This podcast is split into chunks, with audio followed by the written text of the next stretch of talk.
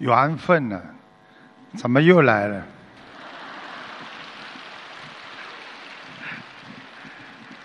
昨天呢，本来是最后一场了，那么很多我们的佛友今天已经离开了，我以为呢没那么多人了，结果一看，好像比昨天人还要多嘛。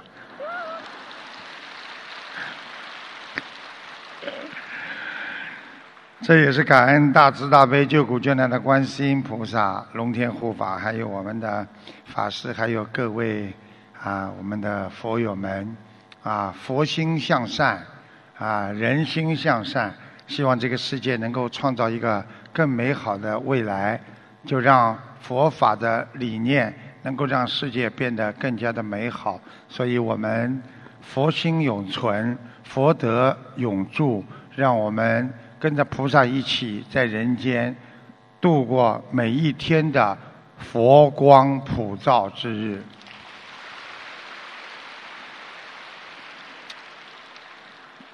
大家很喜欢跟台长在一起，跟师傅在一起。其实人跟人就是一种缘分。世界上，大家记住，很多药能治人各种病。但是世界上心病是没有药可以治的。你去医生那里跟医生说：“医生啊，我很痛啊，我难过，啊，我想不通啊，你能给我开点药吃吃，我的这些烦恼能不能去除吗？”没有的。那么世界上的良药再再好，也只能治一种病啊。但是心灵的良药，你们知道是什么吗？就是。智慧和慈悲，可以治愈一切人间的烦恼和病痛。所以，一个有智慧的人，在一个人的时候，或者在和别人在一起的时候，他最大的能量，他是能够管好自己的心，他有反思自省的。好机会，因为他有智慧，他走一步想一想，我做的对不对？我能不能这样做？在和别人交谈当中，我们有智慧的人会管好自己的嘴巴；与他人相处，我们都懂得要向别人学习。这是什么呢？这就是三人之中必有我师，十步之内必有芳草。向别人学习，让自己得到充实，所以这就叫智慧。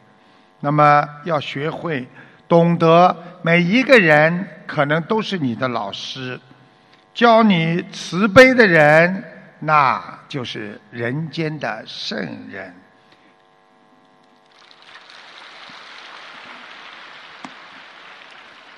记住了，另外一句话，可能你们不一定能够理解。是教你克制的人是凡人，要记住，为什么教你克制是凡人呢？因为克制会让你的心种下仇恨的种子，所以人吃点亏不算亏，失掉。人生才是大亏，人吃点苦不算苦，进了地狱才是真苦。人不管吃亏，也不能失掉自己的慧命。短暂的一生能够闻到佛法，就是大福大慧之人。那么我们所有的人都是大福大慧了。其实有很多人问师傅：“师傅，修心很难的，有什么办法吗？”师傅在这里告诉你们：修心没什么奇迹的，修心就是每天积累一点功德，每一次在逆境中和烦恼当中战胜自己的欲望。得到一种驾驭自心的能力和经验，每一天的善积善成多，一年下来就有三百六十五个善。时间长了，你就是一个善良的人。所以学佛学的成功的人，是天天在行善，天天在积德，天天在做功德的人。时间长了，他就是一个真正的学佛之人，能够超脱六道之人。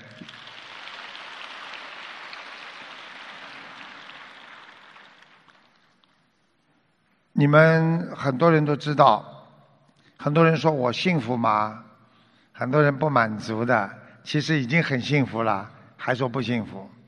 那举个简单例子，你们今天晚上坐在椅子上的人，对不对啊？很多人觉得椅子不大舒服嘛，没觉得幸福。看看坐在地板上的人，他们很幸福，对不对呀？啊，所以人的幸福观那是不一样的。幸福，师傅给你们举个简单例子：幸福，比方说你想吃一个馒头，你就得到了一个馒头，然后你很开心的吃下去了，这就是幸福。如果你只得到半个馒头，那叫不足；如果得到的更少，只有一点点。那叫匮乏，就是更少。如果你得到两个馒头，那叫富裕；如果你得到三个馒头，因为你吃不下了，那叫负担。所以得到更多的人间的利益，那叫累赘。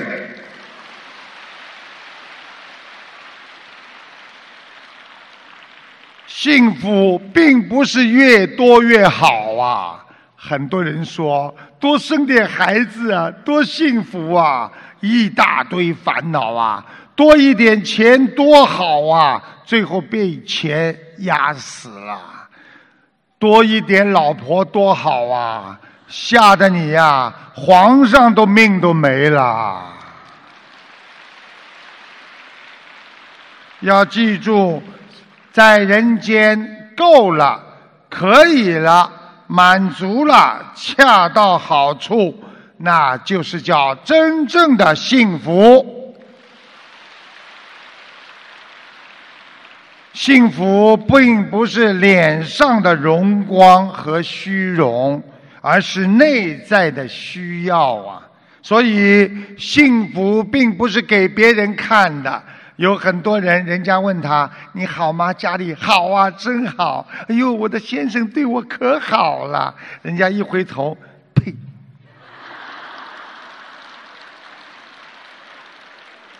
我曾经刚刚到澳洲的时候，到了一个很富有的人家家里，晚上他开 party，就是开个聚会。结果呢，就是他家里的生日，那么我们去了。去了之后呢，哎呀，这个宾朋满座。那个时候呢，他的先生跟他的太太两个人呢，啊，在一起。哎呦，当了这么多人面，恩恩爱爱，两个人还抱在一起。哎呦，大家都觉得，哎呦，真的很好。哎呀打领还叫一下。嗯，然后刚刚一回头啊，就是他先生刚刚一走啊。拿个酒走掉了，他冲着我们呢，因为我们都是他太太的朋友叫来的。他刚刚先生一走，他冲着我们说：“全是假的。”我都不知道这个这个日子怎么过。所以幸福不在别人的眼中，而是在你自己的心中啊！你的幸福。记住一句话，师傅的话，你们要好好记住。你自己拥有的幸福，如果你不答应舍去，别人永远是抢不走的。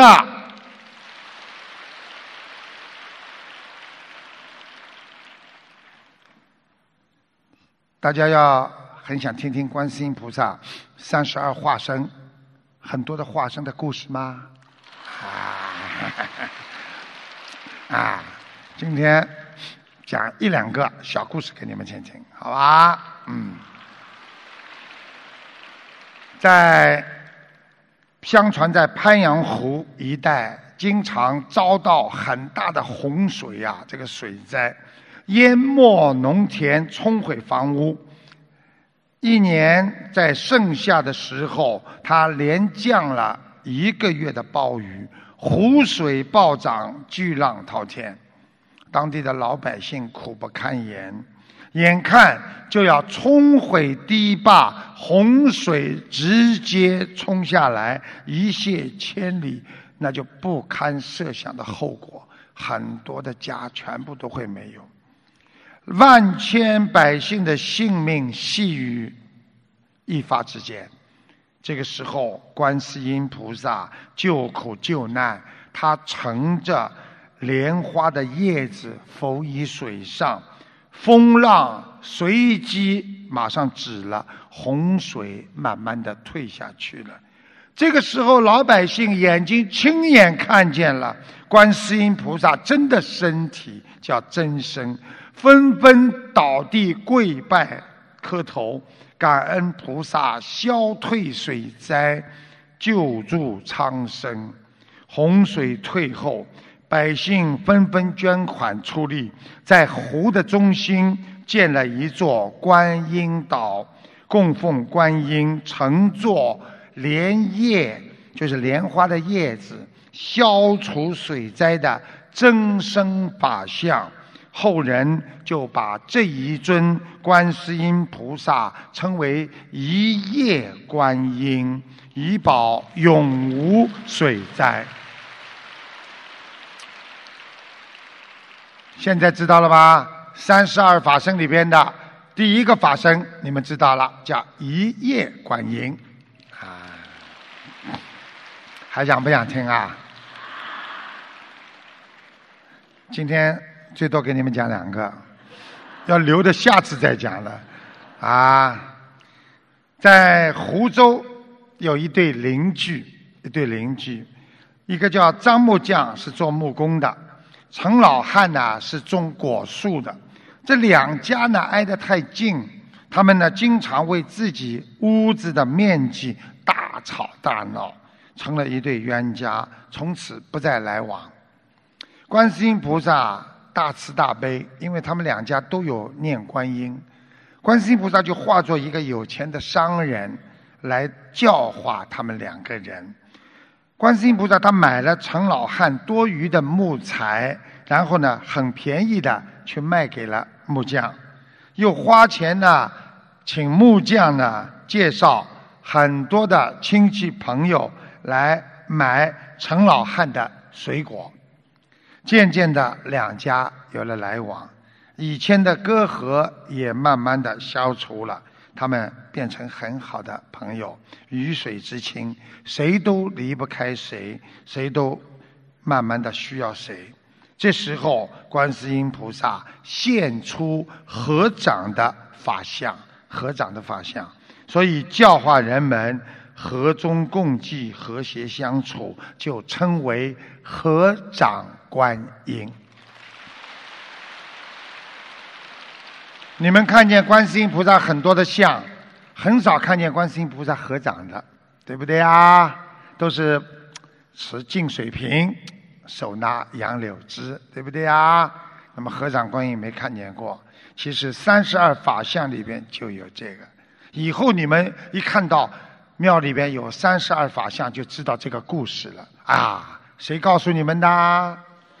台长爷爷告诉我的，因为以后我会变得很老，啊，变台长爷爷。其实菩萨把众生的事情再小，他都看成大事啊。所以你们有时候要是找不到了，赶不上汽车了，有时候找不到什么地方了，一念经。菩萨钥匙找到了，汽车，哎呀，正好又开过来一辆。哦呦，菩萨保佑！有多少小事啊？你们一求观世音菩萨灵不灵啊？啊！所以菩萨把众生再小的事情都当成大事，而我们呢，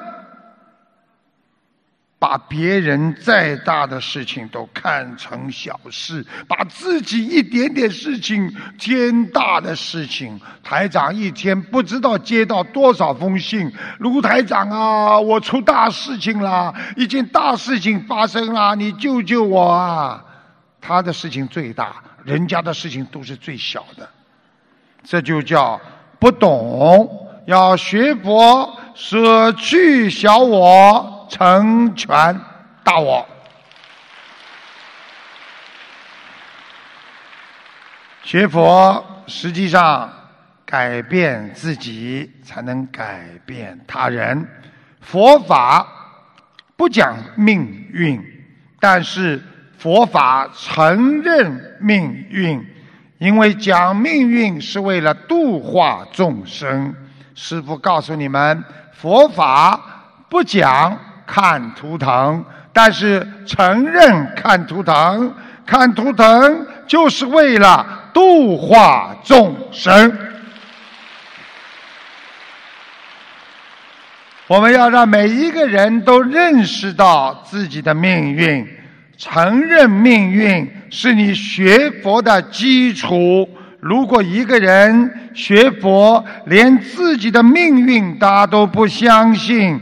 他能信佛？他能信因果吗？我们每天求缘分，其实你们记住了，缘分怎么来的？抓到根就可以了。缘分怎么来的？你们知道吗？其实我们每个人的缘分，就是随着你的愿力来的。所以你的愿力越强，你的越你的这个缘分自然越足。所以愿力不够之人，在佛法界就称为无缘之人呐。所以现在知道愿力要重要吧？我一定要活下来。我一定会克服烦恼，我一定要一世修成。你的愿力来了，你的缘分就来啦。所以要想成功，就是要持戒，要有愿力，身心才能安定。佛法界讲，因戒得定。因定开智慧，心容太虚，超越自己，才能让自己进入太虚境界啊！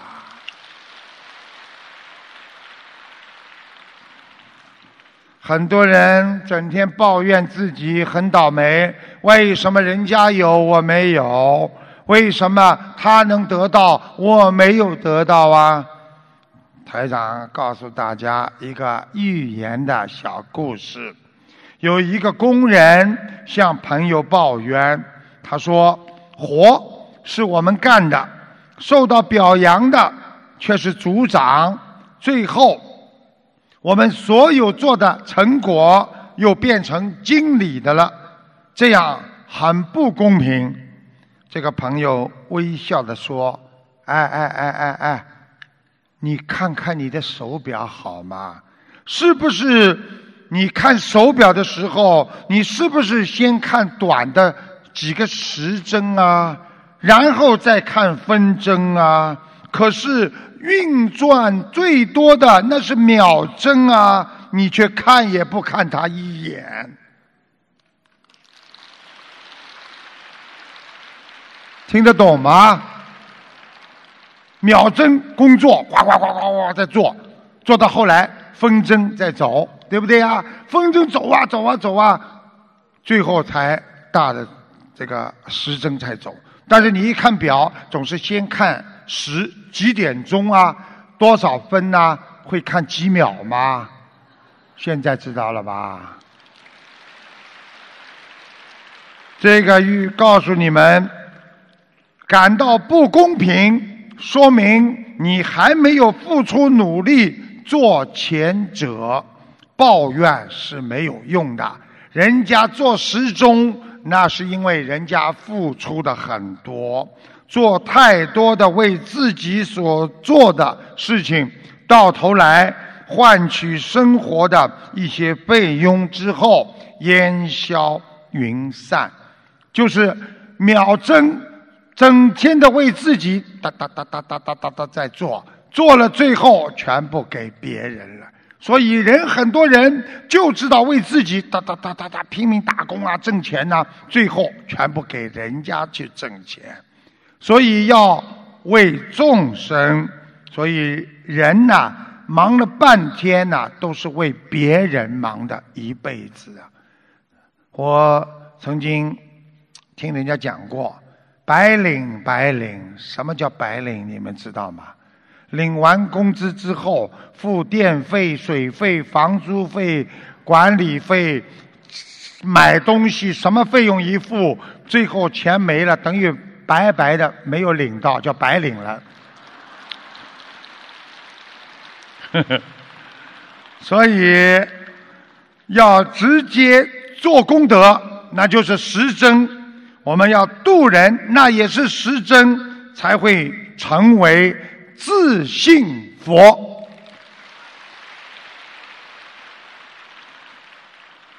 听师傅讲很开心吧？啊，跟你们讲了，记住了啊，好好听话。师傅跟你们讲的都是真的。那个现在人啊，说话都要当心，啊，嘴巴一出来就被人家利用，一不讲话不留神又被人家误解，所以祸从口出了。所以要懂得嘴巴，不要乱讲话。我说个小故事给大家听听。大家都知道犹太人啊很精，对吧？犹太人送书给总统，那个总统呢一看，随口而出：“哦，这书不错。”实际上他看都没看。犹太商马上做广告了：现有总统喜爱的书，人们就争相抢购，抢购一空了。他说：“总统喜欢的，这个总统呢吸取这个教训了。”这次呢，犹太人再送其他书给他看，他看都不看。这个书啊，糟透了，他就讲很糟糕了。结果这个犹太人广告上又开始说了，有总统无比讨厌的书出售，又被卖光了，厉害吧？第三次总统接受教训了，这个犹太人呢又给他送书了。这个总统啊。看也不看，讲话也不讲，把书放在边上，哎，这种没事了吧？结果犹太商又做广告了，有总统难以下结论的书预购重塑，又被一抢而空了。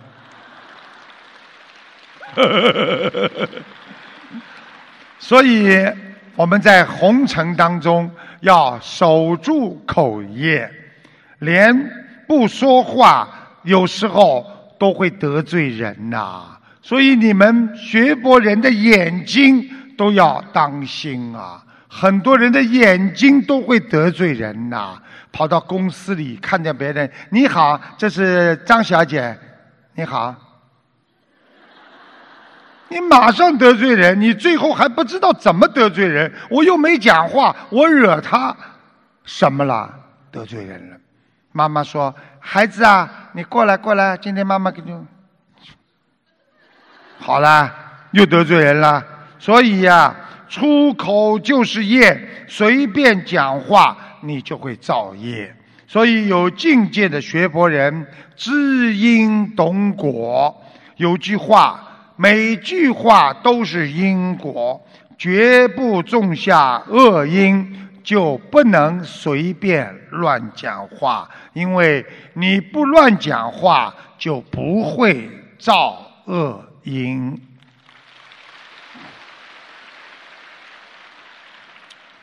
台长看出听众身上有一只乌龟的灵性，哇，很厉害啊！一看说你身上有个乌龟的灵性，这听众马上想起来了，自己啊曾经梦见过一个大乌龟在他身上。台长告诉他，这个乌龟是人投胎，在他肚子上，所以他说他经常肚子痛。我说不消化，你的肚子硬邦邦的，敲着咚咚响，因为那个龟板，乌龟的那个板呐，在他肚子上。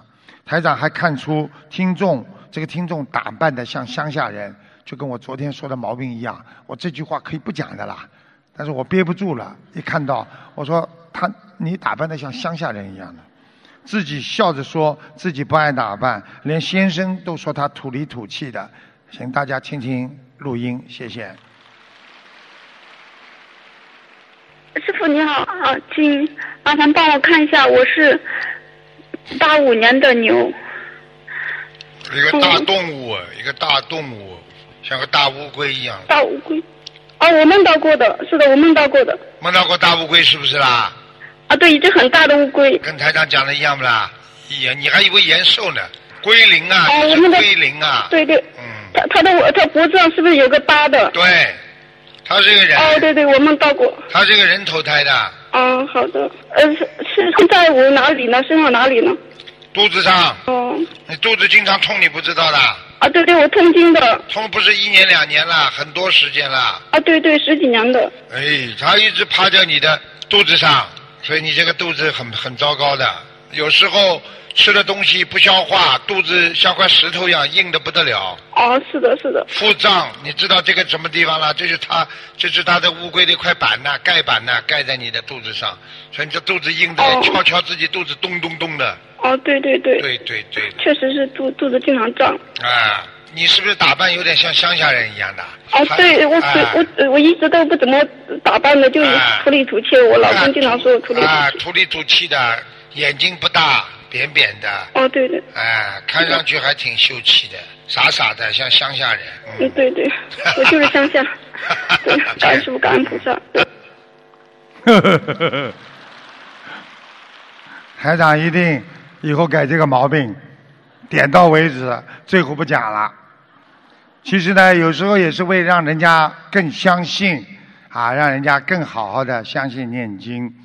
那么昨天呢？台长讲了一个佛陀的故事，很多人跟师傅说：“师傅，你讲故事很好听哎，讲佛陀故事我们很喜欢听啊。”那我今天呢，又想讲一个给大家听听。你们要不要听啊？啊，不要听的请跟我出去，一个都没出去嘛。好，告诉大家。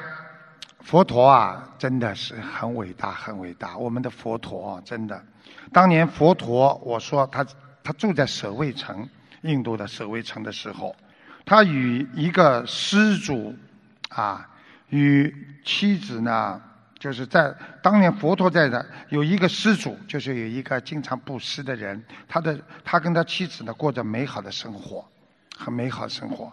后来呢，生下了一个非常庄严的一个。但是呢，双脚骑行的瘸子的一个孩子。那么，自从生下这个孩子之后呢，哎，这个施主家里呀，突然之间完全变了，变得非常的吉祥圆满。所以的这个施主啊，他非常的喜欢孩子。哎，这个孩子出生之后啊，给他们家里带来了富裕了，非常的吉祥圆满。他举行了诞生的仪式，并为他取名啊，啊，就算了，这孩子总归要被人家叫瘸子的啊，我们也就实实在在，就就叫他瘸子吧，就叫他瘸子了。这个瘸子长大之后啊，施主的家里越来越富有，无论做什么，只要提到瘸子两个字，就能完全完善的顺利的把这个事情解决。守卫城的人呐，知道之后都有样学样，不管做什么事情之前，先提一下这个孩子的名字——瘸子。结果竟然每个人提到他的名字，都一定能够把事情做得圆满成功。哇，这样还了得！加上这个小孩子瘸子精通八观察等世间的学问，所以呢。他有通灵，一点点通灵，守卫城一带名声远扬，谁都知道他。有一次，他和亲戚两个人坐马车出游，远远看见有一堆人呐，哗，全跑过去，涌向了祈祈子园，啊，那个紫陀园。很多人说：“哎，你到紫陀园去干什么？瘸子问他的亲戚朋友：“我们去朝圣释迦牟尼佛呀。”释迦牟尼佛是什么人呢？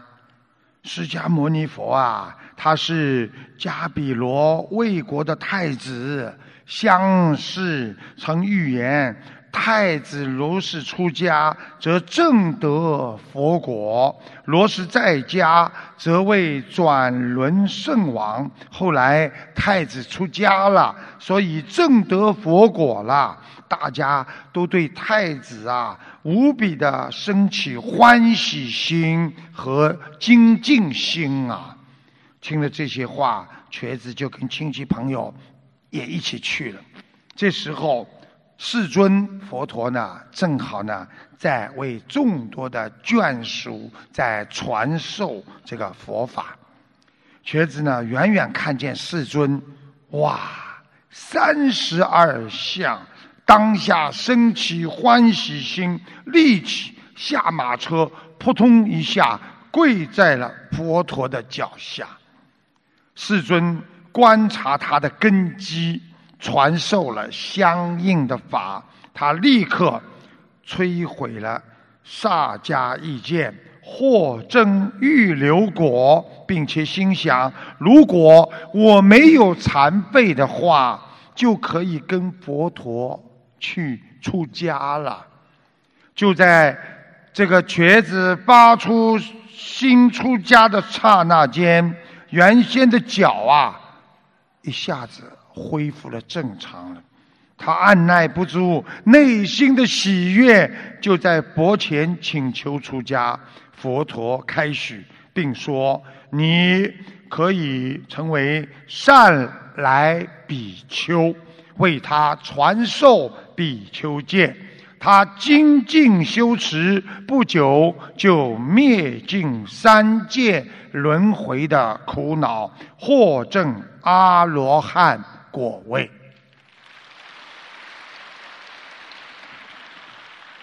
这时候，边上的比丘不懂啦，就问世尊啦：“世尊呐，这位比丘他以什么样的因缘？为什么他生在富贵之家？但是为什么他的脚却是瘸的呢？为什么他出生之后能够吉祥圆满大家的愿望呢？”又是什么因缘，使他在发出出家的一瞬间，他的瘸脚突然之间正常，并能在佛的教法之下出家，获得阿罗汉果呢？请世尊为我们弟子解说。世尊告诉他们：“比丘们呐，你们知道吗？”这是他前世的愿力已经成熟的缘故啊！圣贤劫人寿两万岁，迦叶佛出世的时候，印度的鹿野园有位大的优婆沙，大家都知道优婆沙、优婆尼，博学多闻，非常了不起。大家对他就像对待上师一样恭敬他。有一次，迦叶佛到鹿野园去传授佛法，这位大优婆沙也带了很多的信众前去听佛听法。之后，迦叶佛去别的地方传法，他仍然在。陆野园为众人讲法，受到很多人的恭敬。众人以钱财供养他，他全部拿到了寺庙里去供养僧众，僧众也对他很好。有一次，他来到寺院，刚好遇到僧众正在诵啊，这个念诵这个经文。僧众念诵经文的时候呢，叫诵戒时呢。过去的在那个丛林制度，佛法传下来的丛林制度里面呢，就是僧众在诵戒的时候呢，边上人是不能听的。比方说像你们居士就不能听法师们在诵戒时候的声音。那么这个时候呢，这个执事的僧众啊，这个执事的一个负责管事的一个和尚呢，他就走过来，把大优婆沙等啊全部呢等家信众啊全部赶到赶出经堂了。哎，你们不要在这里啊，请你们出去。出去之后，但是有没有一位不明事理的人呢？就是不懂事的人呢？他就对大优婆沙说：“他说，哎，我们被赶出来没有什么关系啦。但是像您这么一位大居士，你看你对居士、你对寺庙做了这么大的贡献，经常做功德，你好大的功德，你居然怎么也被他赶出来了？看见了吗？犯口业了。听到这些搬弄是非的话，他。”升起嗔恨心，他就恶口当时骂起来了。他骂什么？呵，他骂着这些居这个法师啊。他说：“你们每天像瘸子一样，只能坐在法座上。我做了这么多的供养，今天你们竟然把我从经堂里赶了出来，在这么多人的面前也不给我面子。”僧众知道。他恶口骂声已经造下了很多的恶业，想救度他，就劝他：哎，你这样做骂是不对的。不管怎么样，你是个在家人，你对这么多的深重无理的谩骂，你将来会有恶报了。他突然之间想通了，然后便诚心发愿忏悔。最后，他在临死的时候，他发愿，希望以我一生的共生持戒的功德，生生世世生在富贵人家。众人一提起我的名字，事事都能吉祥如意。希望我对僧人恶口咒骂的恶业不要成熟。一旦成熟的话，希望在我发心出家的一瞬间，即尽灭尽。比丘们，你们是怎么想的呢？当时的大优婆沙就是现在的瘸子，他曾经在五百世当中受尽瘸子的恶报，这是他的最后一世。因为他前世的愿力已经成熟，所以生在了富贵人家。众人只要一提起他的名字，就能顺顺利利的吉祥如意，又能令我们欢喜。在我的教法下出家，获证阿罗汉果位。比丘们听后都升起大信心，欢喜受持与顶礼世尊之后，慢慢的离开了。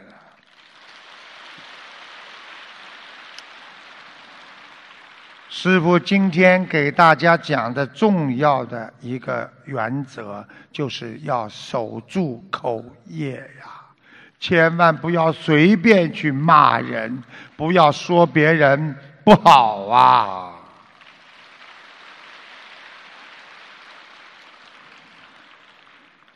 从古到今讲到现在，在澳大利亚阿德雷德，就是我在出来的之前，有一名自恋又以自我为中心的华裔青年。他居然暴打母亲，并把她勒死，然后逃回中国，最后被送回。现在在澳洲高等法院宣判监禁九年，不得假释期为七年，因为澳大利亚没有死刑的，所以。这个把妈妈勒死，也就是判了九年呐。但是他自己还缺少悔悟，他还认为自己是对的。你们知道，二十三岁的这个叫李维，他一直不承认自己的控罪。他说：“妈妈整天骂他，攻击他，不练钢琴，骂他，天天在啊损害他的名誉。他是出于自卫，把他的母亲给杀了。”这种事情发生之后，引起了一位。能够看图腾人的兴趣。这位看图腾的人，看看这个孩子为什么要杀妈妈，跟他前世到底有什么冤结？结果，这位看图腾的人，他一看，上官姻缘，他母亲。是他上辈子的婆婆虐待了他的媳妇一辈子，一直到死的时候，这个媳妇都恨得不得了，一定要报仇，所以这辈子就产生注定的命丧儿子的手中，冤冤相报何时了啊？记住了，生活那是真实的现实，不是彩排呀，不是在台上演戏呀。要让生活变得有意义，就要走出自己的小家，去帮助大家，就要像菩萨一样救度众生啊。时间过得非常的快，中国人有句谚语叫“人生百年”呐，记住了啊！人生百年很快，叫时间飞逝，没有一个人在死后几百年之后能够被别人记住的，只有学佛的人，只有我们的佛陀。只有我们的观世音菩萨，两千五百年前所作所为，到今天还被世人膜拜，还被世人运用在人间，能够消灾解难，那是何等的我们的功德呀！所以。我们在人间要做能让你开悟和慈悲的事情，不要做那些会让你丢失慧命的事情。不管这些事情是不是你因为受到外界的影响。不要把时间浪费在任何的人事关系和物欲的财产上。做每一件事情，想一想，我这个做是不是修心功德？为了家人的未来，为了自己超脱六道，每天这么想，充满着佛的情意，充。满着慈悲呀！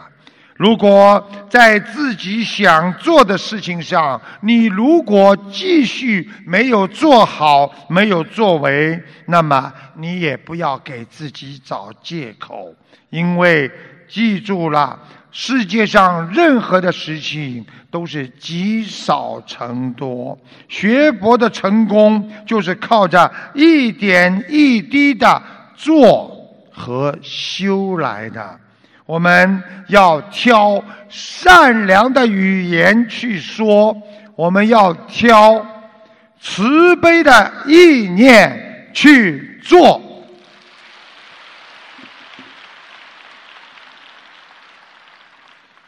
人最大的毛病就是碰到困难不相信自己呀。所以要相信自己，不管被别人告知你相信你自己没有用的时候，你记住师傅一句话：别人说相信你自己没有用，你就更要相信自己，要相信自己，因为我们心中有佛，那是佛陀说的，众生皆具佛性。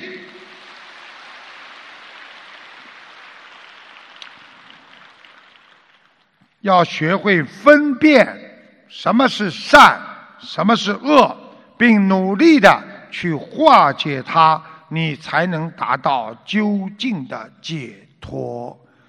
台长嗓子有点累，所以呢，接下来呢，要大家听一下，有一位同修，父亲前列腺癌扩散，整个胯部不能动。很痛，后来呢，在马来西亚法会为父亲祈求，回去后坚持念经、放生、许愿，一个月不到，癌症指标迅速下降，已经能上班了，而且不痛了，连医学专家都觉得不可能，还问他吃了什么药。我先回答他吃什么药，吃了观世音菩萨的灵丹妙药。请大家听一下录音。刚师傅，呃，师傅还分享一件事情啊。那个，我们同修有一位同修的父亲生重病，他在一月份去马来西亚法会，他家里的太太、他的丈母娘、他的女儿都去为自己的父亲去呃求观世音菩萨慈悲。报告出来以后是，呃，前列腺癌扩散，而且是蛮严重的，就走路在整个胯部就不能动，很痛很痛，就全部扩散了。然后他回来以后许愿放生，然后我也给师傅挂了急诊，师傅也给他开出了小房子跟那个呃呃放生的数量。然后他呃那天发愿以后一个月，大概一个月不到，他分享了，就是他父亲第一次那个指标是四百。我还不太懂啊，这个四百一个月还没到的时候，他没有化疗，没有没有吃就开刀，任何手术没做，只是吃吃药、打打针，做一些中医中医的调理，从四百就跌到八了。哎他非常的感恩观世音菩萨，就是这个是非常一个奇迹，就是医学上的一些专家都跟他说这个是不太可能，对呀，就都在问他吃什么药了，你吃了什么其他的药？嗯。扩散的话，一般念经能够把它念好了。对，然后他呃，他现在就是说还在继续做功德，他就是已经上班了，而且痛也不痛了，就是没有什么痛苦了。感恩师傅，谢谢。师傅呢，每次在将要结束的时间呢，我总喜欢讲个笑话，让大家开心。但是呢，师傅讲的任何故事和笑话都是有意义的，因为现在的年轻人呐，太不学文化了，没修养，所以中华文化要传承，我们的佛法要传承，所以呢，要懂得很多的道理。台长告诉个小笑话：现在的孩子呢，没文化，很多人呢不知道过去称呼都不懂的，比方说对长辈的称呼，他们都不懂。有一个小孩子呢，叫小明，他的爸爸呢是开药店的。小明毕业之后呢，啊，小小孩子那时候小学毕业，很很小，就在药店里帮忙。有一天呢，小明的爸爸要出差，他就对小明说了：“我要出去了啊，我把所有的药品的名称呢都写下来了，你全部给我记好了。”小明说：“好的，爸爸，可以的。”有一天，有一位教授是他爸爸的朋友来到药店里了，一看见小明就问：“令尊在吗？”小明说：“本店没有令尊这味药。”这个教授一愣：“呃，令堂在吗？”本店也没有令堂这味药。结果人家教授走掉了。走掉之后呢？知道这孩子不懂，教授走掉了。一个星期之后，父亲回来说：“有人来买过什么特殊的药吗？”小明就把教授来访的事情告诉了他爸爸。他爸爸听了之后啊，气得不得了，啊，啪，打了他一巴掌，然后跟小明说：“令尊就是我，令堂就是你妈。”小明捂着脸不开心了。第二天，小明的爸爸又外出了，没想到那位教授又来了，就问道：“呃，令尊、令堂在吗？”小明冲上去，啪打了这个教授一个脸巴，说：“令尊就是我，令堂就是你老妈。”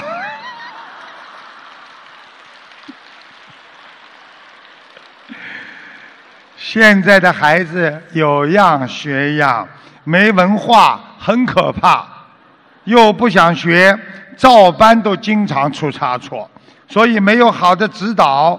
人跟人之间又没有耐心，文化修养又不够，素质又不好，造成了一代人的隔阂和差距。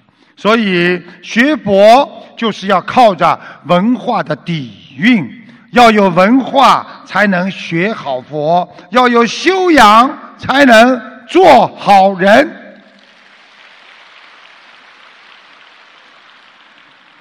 一个人在生活当中跌倒了，能使他站起来的，不是双脚，是他的理想和学佛的智慧，他的意志力和真正的心力和愿力。每个人都有失败的经历，不要气馁，因为我们有观世音菩萨。我们有德，我们不停的做功，就会有功德。一个人如果没有真正的道德，他不可能拥有智慧。一个人的道德是从本性当中来的。如果失去本性的人，他就会失去理智。通道德常常能弥补人间的智慧的缺陷。而人间的智慧，它却弥补不了道德的缺陷。所以学佛，记住了，道德就是根。今天我们所有的佛友在这里，每个人都礼让三先，对老人照顾，对。比自己大的人称为自己的长辈，比自己小的称为自己的孩子，当成孩子一样，跟自己的同辈要把他们当做自己的兄弟姐妹，这就是德。我们要有道德，这个人就能学好佛。学佛人要懂得用智慧的德、行为的德，在我们。佛道中拥有智慧，在行为中拥有德性。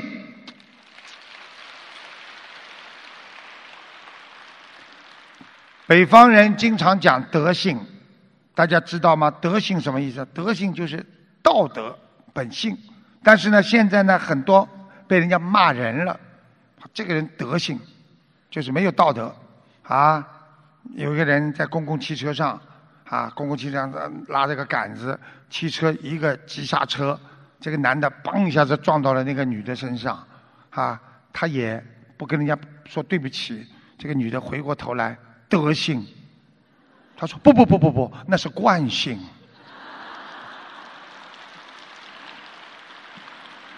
所以我们学佛人必须拥有道德，道德能够让自己感到幸福。你知道吗？一个人不害人，自己很幸福啊！我平平安安睡觉，没人半夜敲门，我自己很平安很开心。一个正常的学佛人，他之所以能够感到幸福，他并不是因为身体健康，也并不是因为自己有财富，因为他有真诚的道德，人才会感到幸福的真谛呀。最后，师父告诉大家：人的心智诚实，心智就是心灵和智慧诚实，非常诚实，你的智慧就无限。很多人经常问师父：“师父啊，我的智慧不够，我怎么来啊？”第一，心里要诚实，智慧要诚实，你的智慧就会越来越大。拥有菩萨的智慧，让我们在人间能够克服一切烦恼，共攀四圣。谢谢大家。今天呢，讲就讲到这里了。实际上呢，今天呢是加出来的，师傅还没准备呢。但是呢，大家说师傅没准备，讲的好不好啊？下次给你们准备准备，那就更好。其实师傅很爱你们这些孩子的，看你们来真不容易。今天我们去放生，后来有很多佛友就拍到天上的释迦牟尼佛了，还有一道光在上面。你们不信，你们待会儿去放生的人拍过照片，网上可以传的。哎呀，这就是因为我看见佛陀在那里，双手合十，他过一会走掉了。我正好讲给你们听，不是说我说在的时候会走掉的吗？其实那个时候我不能讲，就是佛陀在了，走掉了，果然被他们拍到了。所以好。